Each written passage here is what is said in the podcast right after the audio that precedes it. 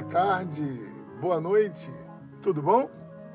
Hoje eu estou passando por aqui, eu quero conversar com você um pouquinho sobre a criação, sobre a nossa criação, sobre os propósitos de Deus para nós, sobre o que o pecado causou né, e o que Jesus Cristo nos oferece.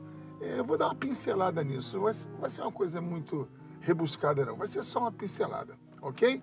Eu sou o pastor Carlos Farage, da Igreja Cristã Nova Vida do Fanchen, Queimados, Rio de Janeiro, e este é o programa Simplesmente uma Palavra.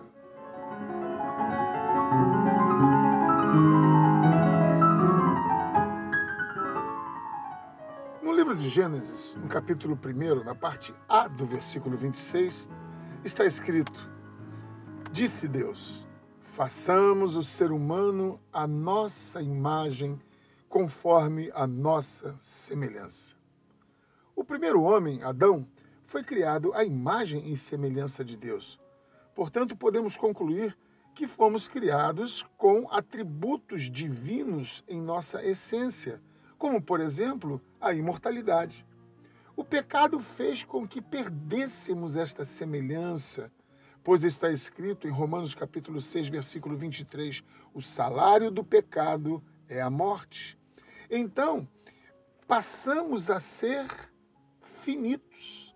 Embora tivéssemos é, continuado tendo a imagem de Deus, a nossa vida passou a ser curta, limitada, sujeita ao cansaço, ao desgaste, à falência física e, finalmente, voltamos ao pó.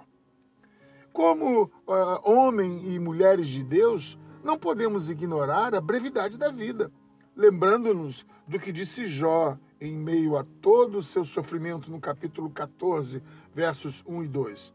O ser humano, nascido de mulher, vive breve tempo. E como viver esse breve tempo? Se a nossa vida é breve, como nós vamos viver esse breve tempo? É a própria Bíblia que responde em Filipenses capítulo 1, versículo 27.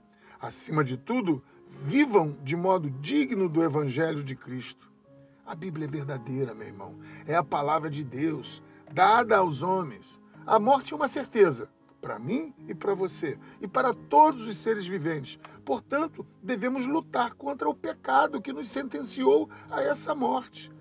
Devemos resistir ao Deus desse mundo, ao principado desse mundo, que trabalha para nos desviar da vontade do nosso Deus.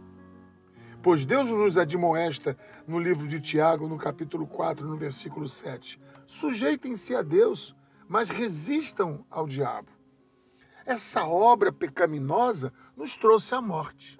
Esta obra de, de, de, de, Satanás na vida do homem, que iniciou lá no jardim com Adão, nos trouxe a morte. Porém, a obra de Jesus Cristo na cruz do Calvário nos devolve a vida, nos traz a vida.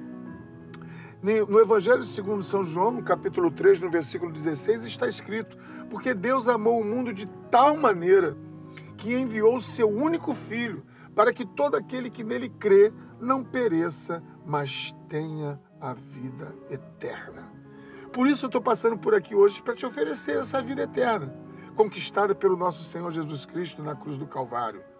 Que você seja liberto do pecado nesta hora. E se você quiser isso para a tua vida, eu convido você a orar comigo agora. Nosso Deus e Pai, Senhor Todo-Poderoso, em nome de Jesus eu entro na tua presença, Senhor, com louvores e ações de graças para bendizer o teu nome, para confessar-te, Senhor, desta vida que me ouve, desta vida que ouviu esta palavra, desta vida que está orando comigo. Tu és o Senhor desta vida, tu és o Senhor e Salvador desta vida.